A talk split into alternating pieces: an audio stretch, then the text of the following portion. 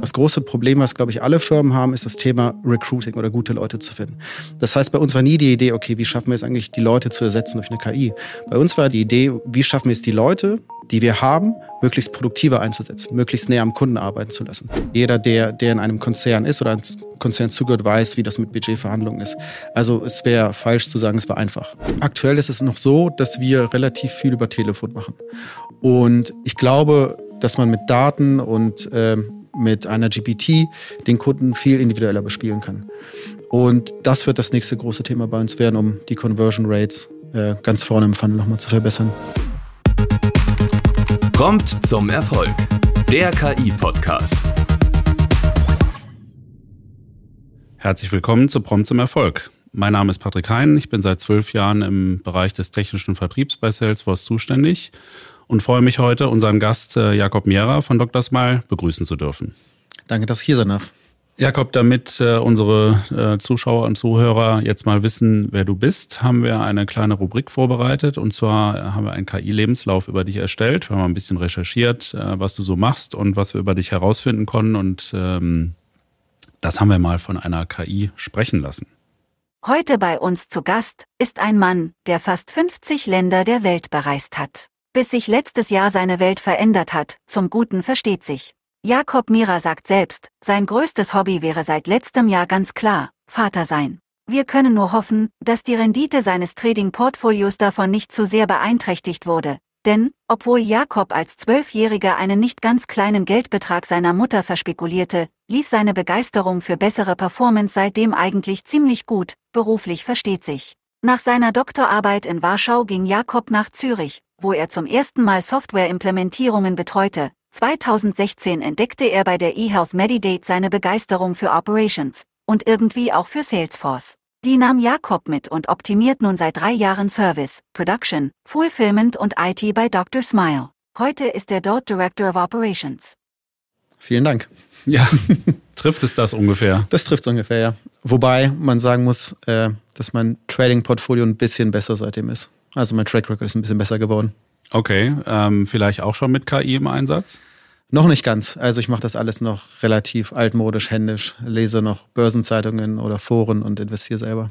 Ja, in dem Bereich soll es ja auch einiges geben, ne, ja. was man so nutzen kann. Genau. Ich habe es selber auch noch nicht ausprobiert, aber ähm, ich kriege das äh, in verschiedenen Kanälen immer untergeschoben. Ja, das interessiert mich aber noch viel zu viel, um da selber mal noch reinzulesen. Ja, aber ist auch ein sehr zeitintensives Hobby, ne? Das stimmt. Jakob, äh, Dr. Smile dürfte einigen Kundinnen bei uns vielleicht ein Begriff sein. Viele haben es vielleicht auch im Einsatz, aber erklär uns doch mal, was ihr so macht. Ich denke, die meisten kennen Dr. Smile aus der Werbung oder von Social Media. Gegründet wurden wir 2017 von Jens und Chris.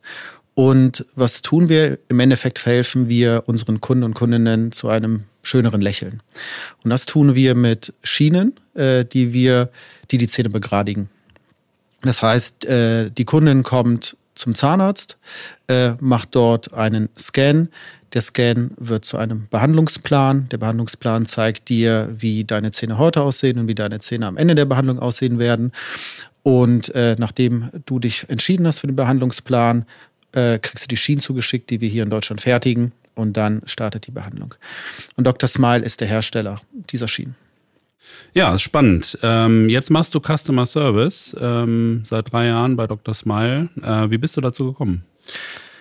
Eigentlich bin ich zunächst zu Operations Logistik bei uns gekommen.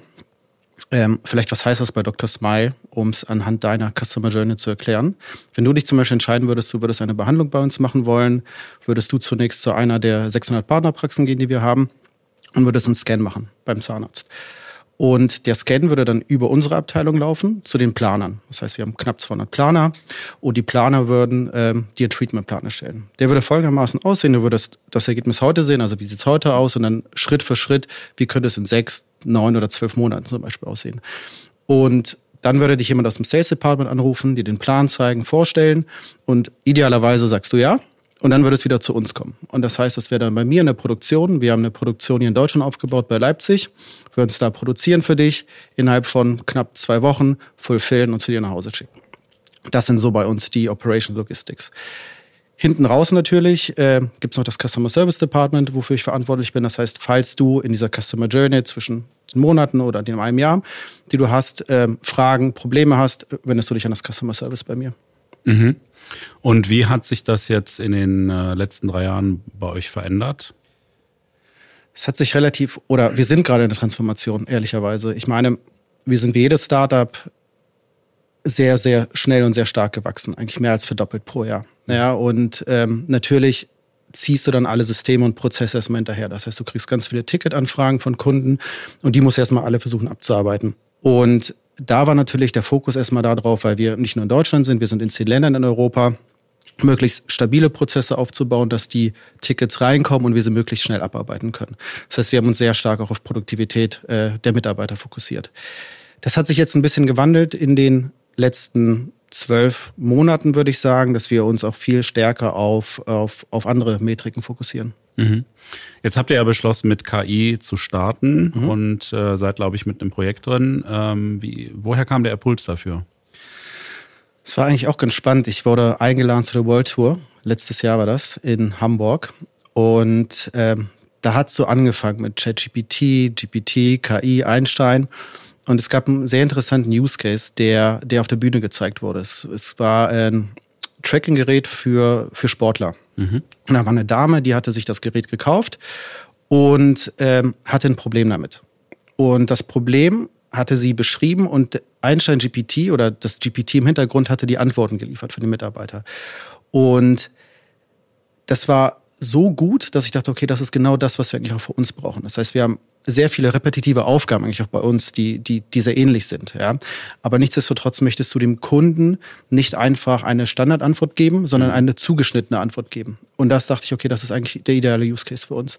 Und dann hatte ich damals den Steffen angesprochen, der auch auf der World Tour war, das ist unser Account Executive. Mhm und gesagt, okay, das müssen wir bei uns bauen. Und das war so die Genese der ganzen Thematik. Das heißt, ihr habt euch eigentlich gar nicht mit KI beschäftigt, sondern der Impuls kam auf einer Veranstaltung, wo du jetzt mal einen guten Use Case gesehen hast, der bei euch passen könnte.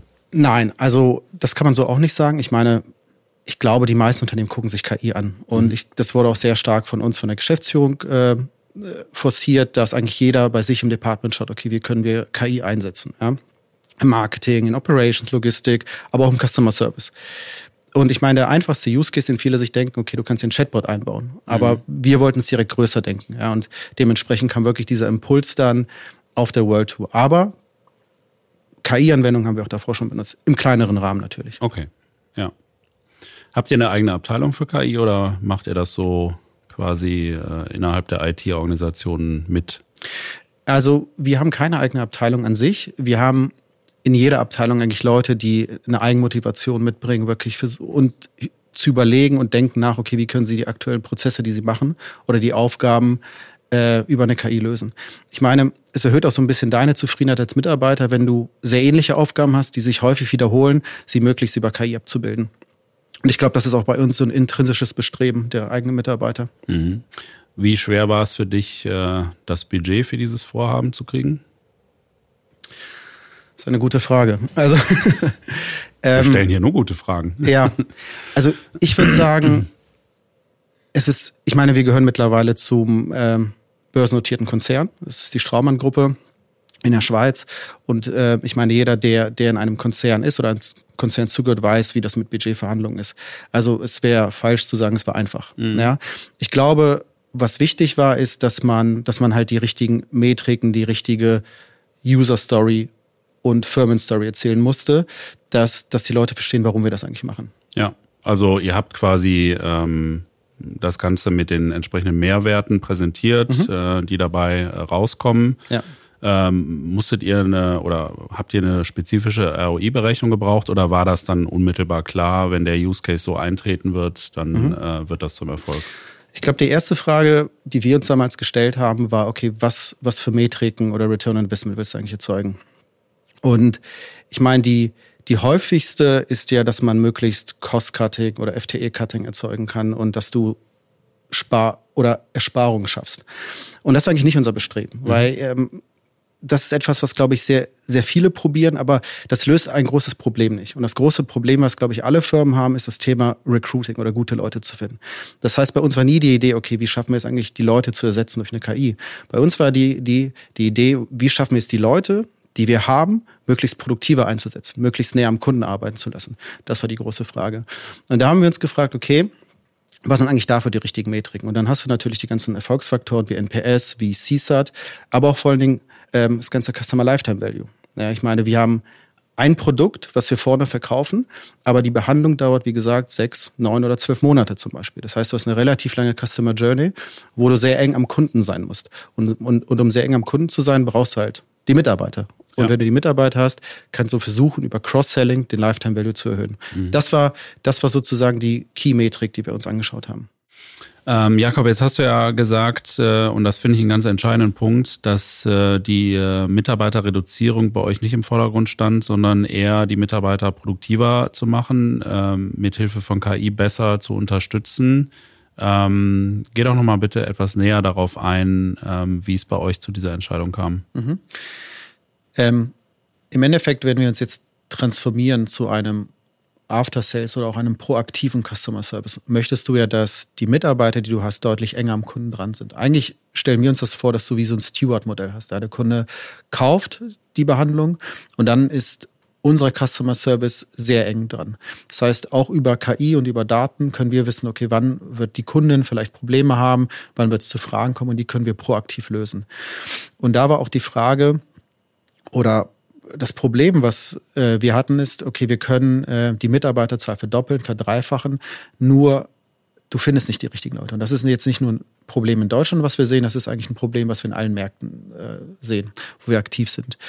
Und da hat natürlich die KI einen sehr charmanten Use Case, in dem du diese ganzen repetitiven Aufgaben, die du vorne im Funnel hast, sehr gut automatisieren kannst, wegnehmen kannst. Und die Mitarbeiter auf gewinnbringendere produktivere Tätigkeiten fokussieren kannst. Das ist ein Thema, aber auf der anderen Seite erhöhst du natürlich auch die Retention und die Zufriedenheit der Mitarbeiter, weil mhm. die Mitarbeiter halt nicht jeden Tag ähnliche Aufgaben machen. Ja, sie, sie, sie, sie haben komplexere Themen, sie sind enger mit dem Kunden im Austausch und sie haben auch deutlich zufriedenstellendere Aufgaben, als wenn du einfach nur jeden Tag die gleichen Tätigkeiten haben musst. Und das erhöht auch die Kundenzufriedenheit. Ja, und die Mitarbeiterzufriedenheit, meine ich. Okay, wäre es jetzt eine gewagte These zu sagen, dass ähm, das Unternehmen auch dabei helfen könnte, die Fluktuation im äh, Servicebereich äh, Sicherlich. runterzukriegen? Sicherlich. Ähm, du hast ja eigentlich immer eine gegebene Fluktuation in den Servicebereichen, weil Leute natürlich nach x Monaten, auch Jahren teilweise einfach müde sind mit den Tätigkeiten. Da muss man einfach ehrlich sein. Und das hast du in allen Firmen, die, ähm, die einen großen Servicebereich haben. Und da hilft es natürlich, wenn du die Aufgaben möglichst kreativ gestalten kannst. Da hilft es natürlich auch, wenn du Supportmaßnahmen hast, die den Mitarbeiterinnen helfen, deutlich besser, schneller, effektiver zu arbeiten und nicht so viele manuelle, repetitive Tätigkeiten auszuführen. Mhm. Ähm, erwähnt ihr das ähm, in euren Stellenausschreibungen, dass ihr. Zukünftig sicherlich. Okay, spannender Aspekt. Ja. Jetzt habt ihr den äh, Customer Service Fall du hast gerade Cross-Selling angesprochen, da gibt es ja auch so ein paar KI-unterstützende äh, Maßnahmen. Ähm, habt ihr da schon weitergedacht? Äh, ist das ebenfalls bei euch im Plan mit drin oder wollt ihr jetzt erstmal das eine abschließen und dann weiterschauen? Nein, wir nutzen das sogar schon. Mhm. Also es ist, es ist ein Teil des Projekts, sagen wir so. Ähm, um, um, um so ein Beispiel zu nennen. Der, der oder die Kundin zum Beispiel kaufen sich zu Beginn die Behandlung. Und wenn du am Ende dein Erfolg behalten möchtest der Behandlung, weil Zähne verschieben sich ja mit, mit, mit dem Alter, mit dem mhm. Älterwerden, ist es so, dass du die Zähne dann retenieren musst. Das kannst du über einen Retainer machen, der aus der, der, der wie die Schienen ist, mhm. den du immer abends trägst, nachts trägst, oder kannst es über einen Fixed Retainer machen. Was ist das? Das ist ein Draht, den du auch höchstwahrscheinlich vom Zahnarzt kennt, nach einer festen Spange, den du hinten reinmachst, dass die Zähne sich nicht verschieben. Und was wir gesehen haben, ist, dass nicht alle Kundinnen den vorne kaufen. Ja? Und mit GPT-Unterstützung können wir automatisch die Kunden, die sich bei uns melden, zum Beispiel mit Rückfragen und so weiter, automatisch bespielen, weil die KI dir sagen kann, hey, dieser Kunde hat noch keinen Fixed Retainer. Biet mhm. ihm den nochmal an, zum Beispiel mit Discount oder, oder mit anderen Methoden. Und das heißt, über diese Datenanalyse können wir den Kunden individuell bespielen. Mhm. Also ihr wertet quasi die Daten äh, aus, die ihr habt äh, über eure Kundinnen. Ja. Und wie wichtig war das Thema Datenqualität? Musstet ihr da äh, viel nachstellen oder war eure Datenqualität eh schon gut? Ähm, wie seid ihr daran gegangen? Ich glaube, wenn du unser BI-Department fragst, ist die Datenqualität nie gut genug, um ehrlich zu sein. Ähm, aber wir, wir sind mit einem Projekt gerade, äh, die Daten zu migrieren von einer Plattform auf die andere. Ähm, und arbeiten gerade daran. Aber was wir gesehen haben, ist, dass du natürlich die Altdaten verstehen kannst, aber du brauchst halt wirklich neue Daten, die du auch innerhalb der Plattform generierst. Mhm. Und das ist so das, was wir gerade sehen. Also diese, diesen Hockeystick, den wir erwarten, denke ich, dass er so gegen Ende Q2, Q3 einsetzen wird. Also wir planen Q1 jetzt live zu gehen mit dem Projekt und dann müssen wir noch beste Daten sammeln. Okay. Also die KI nutzt ihr für interne Sachen, um zu berechnen, ähm, mhm. was quasi Upselling-Potenziale sind. Ähm, ihr nutzt sie aber auch kundengerichtet, weil das zukünftig dann äh, im Servicebereich Unterstützung mhm. für den Serviceassistenten ist. Jakob, wie wichtig war, als ihr mit KI gestartet seid, die Frage, etwas selber zu entwickeln? Mhm. Ja, die Fähigkeiten kannst du dir im Prinzip äh, überall besorgen und äh, sie dann äh, selber zusammenbauen oder etwas Fertiges zu kaufen. Ja. Ich glaube, es geht hier um zwei Faktoren. Das eine ist, inwiefern nutzt es dem Kunden und das andere ist, äh, wie viel Zeit du dafür brauchst. Und wie jedes Unternehmen haben wir einen riesigen Backlog an, an tollen Projekten, die wir machen können und die den Kundennutzen deutlich erhöhen. Und wie wir uns da entscheiden, ob wir Make oder Buy machen zum Beispiel, ist, dass wir Sachen in den Vordergrund stellen, die das, den Kundennutzen in den Vordergrund stellen. Möglichst die Friction wegnehmen, möglichst die, die gesamte Behandlung besser machen. Und bei der KI hast du ja ganz gute Out-of-the-Box-Modelle. Ich meine, wir haben uns für euch entschieden, weil ihr einfach sehr gut integriert seid und wir es direkt nutzen können, ohne ein riesiges Department dafür aufzubauen. Ja. Unabhängig davon, ich meine, ich hatte ja über das Hiring und, und auch über Personen gesprochen, ist es, glaube ich, auch sehr komplex, die richtigen Personen dafür zu finden, ja, die, die dort weiterhelfen können. Und wir alle kennen so die Zahlen, die irgendwo im Raum sind, was AI-Experten verdienen können. Das würde, glaube ich, den ganzen Use Case sprengen hinten raus. Äh, wir haben jetzt eine kleine Rubrik ähm, und zwar geht es darum, warum hat mir das keiner gesagt? Und ähm, denk mal darüber nach, was du heute anders machen würdest äh, mit dem Wissen, was du jetzt über KI und äh, in dem Projekt erfahren hast, ähm, ob du irgendwas anders angegangen wärst. Mhm. Warum hat mir das keiner gesagt? Was fällt dir dazu ein? Ich würde da sehr klassisch antworten. Also jeder, der ein Projekt schon mal geleitet hat in, ähm, in einer Größe, ist, glaube ich, wichtig, dass man seine eigenen Prozesse sehr, sehr gut kennt. Und wie anfangs erwähnt, hatte ich ja gesagt, dass wir sehr schnell gewachsen sind. Und es ist nicht so, dass man einfach eine Software über irgendwas Existierendes ziehen kann und dann wird alles schon laufen. Ich glaube, das ist sehr wichtig zu Beginn, sich nochmal zu fragen, okay, was sind eigentlich so die Kernprozesse, die wir aktuell bei uns nutzen? Was sind die Kernfragen der Kunden, die wir aktuell haben? Und darauf zugeschnitten, wenn man sich das beantwortet hat, dann das Projekt aufzusetzen. Ich glaube, diese Vorarbeit ist ganz wichtig zu leisten nochmal, weil KI löst einfach nicht alles, dass man es einfach anschaltet und dann läuft es. Man muss auch gewisse Sachen vorbereiten, man muss gewisse Chat-Intents machen und das ist, glaube ich, eine wichtige Sache, die man beachten sollte. Mhm. Ja, ich bin ja seit zwölf Jahren auch mit äh, unseren Kundinnen in äh, Projekten unterwegs und was ich oft feststelle, ist, ähm, dass es äh, manchmal einen Bruch zwischen IT und Business gibt. Mhm. Also die IT-Abteilung ist eher so das Fulfillment-Studio, ja, die äh, wissen, was technologisch alles geht und ähm, sollen das dann quasi umsetzen, aber sie sind nicht oft ähm, mit dem Wissen der Businessprozesse unterwegs. Mhm. Und äh, seid ihr nah am Business ran? Kennt ihr die Prozesse? Habt ihr vielleicht auch mal so verrückte Ideen, dass ähm, die, die Leute aus der IT, um das besser beurteilen zu können, vielleicht auch mal ja. ähm, mit, mit dabei sind und das äh, Ganze mal mit anfassen können? Ich würde sagen, wir sind sehr operativ. Man muss sagen, bei uns ist die IT auch nicht die Abteilung, die das implementiert. Also die IT bei uns gesehen ist die Abteilung, die sich um die Laptops, die Hardware kümmert, aber auch die Scanner, die du hast. Wie gesagt, wir haben 700 Praxen und das ist halt ein großer Aufwand, das zu machen. Wie wir es implementieren, ist halt über ein operatives Team, was ich leite, was wirklich sehr nah an den Kunden arbeitet. Ähm, um, um, um halt ein Beispiel zu nennen, zum Beispiel, wie, wie funktioniert die Transformation? Wir gucken uns jetzt die zehn größten Fragen an, die die Kunden zum Beispiel haben. Das kannst du dir vorstellen an so, einem, an, an so einer Hand von einem Wasserfallchart, wo du sagst, okay, du hast 50.000 Kundenanfragen pro Monat, 5.000 kommen aus der Rubrik, 1.000 kommen aus der Rubrik, 2.000 aus der Rubrik. Das heißt, wir sind sehr operativ und versuchen auch wirklich die Sachen, die wir implementieren, sehr nah an diesen Fragen zu implementieren, dass sie auch direkt die Antworten geben können. Mhm. Das heißt, die Kunden fragen bei euch an und äh, nicht beim Zahnarzt. Also ihr genau. seid quasi der Customer Service, dass mhm. der Zahnarzt äh, die ähm, ich meine, ich habe auch noch nie eine Hotline beim Zahnarzt gesehen, um ja. ehrlich zu sein, aber. Genau, also ich meine, wie du schon sagst, du hast auch keine richtige Hotline beim Zahnarzt und ich meine, du möchtest ja, häufig hast du keine Zahnarztspezifische Frage. Ja, mhm. du hast eine Produktfrage, du hast eine Treatmentfrage und das kann unser Customer Service, der geschult ist über Mediziner, die bei uns arbeiten, meistens besser beantworten. Wenn du natürlich eine medizinische Frage hast, die sehr detailliert auf, auf, auf irgendein Zahnproblem angehen würde, dann haben wir immer Zahnärzte bei uns im Team, die auch die Frage beantworten. Aber du hast ein halt Deflection Model, wo du halt anfängst, erstmal über KI zu sprechen, dann über Human und dann über einen Zahnarzt. Mhm. Was waren jetzt in dem Projekt die, die größten Hürden, die du so gesehen hast? Mm, ich glaube, es ist, es ist auch eine Frage, ich habe ja eingangs erwähnt, dass es wichtig oder was die Metriken bei uns waren, dass, dass wir nicht über Cost-Cutting gesprochen haben, sondern eher eigentlich darum, dass wir die Leute richtig einsetzen. Also das Reaktive ins proaktive Customer Service zu wandeln. Und dafür brauchst du auch die Leute mit dem richtigen Skillset. Mhm. Ja, das heißt, es ist nicht so einfach, dass man einfach sagt, okay, die Leute, die jetzt im Customer Service arbeiten, die werden jetzt ein After Sales Department haben und einfach den Kunden proaktiv anrufen und nah dran sein. Ich glaube, das ist, das ist auch so ein Change Management, wo man die Mitarbeiter mitnehmen muss. Das eine ist, ihnen zu erklären, warum nutzen wir eigentlich KI? Das ist nicht zur Ersetzung von euch.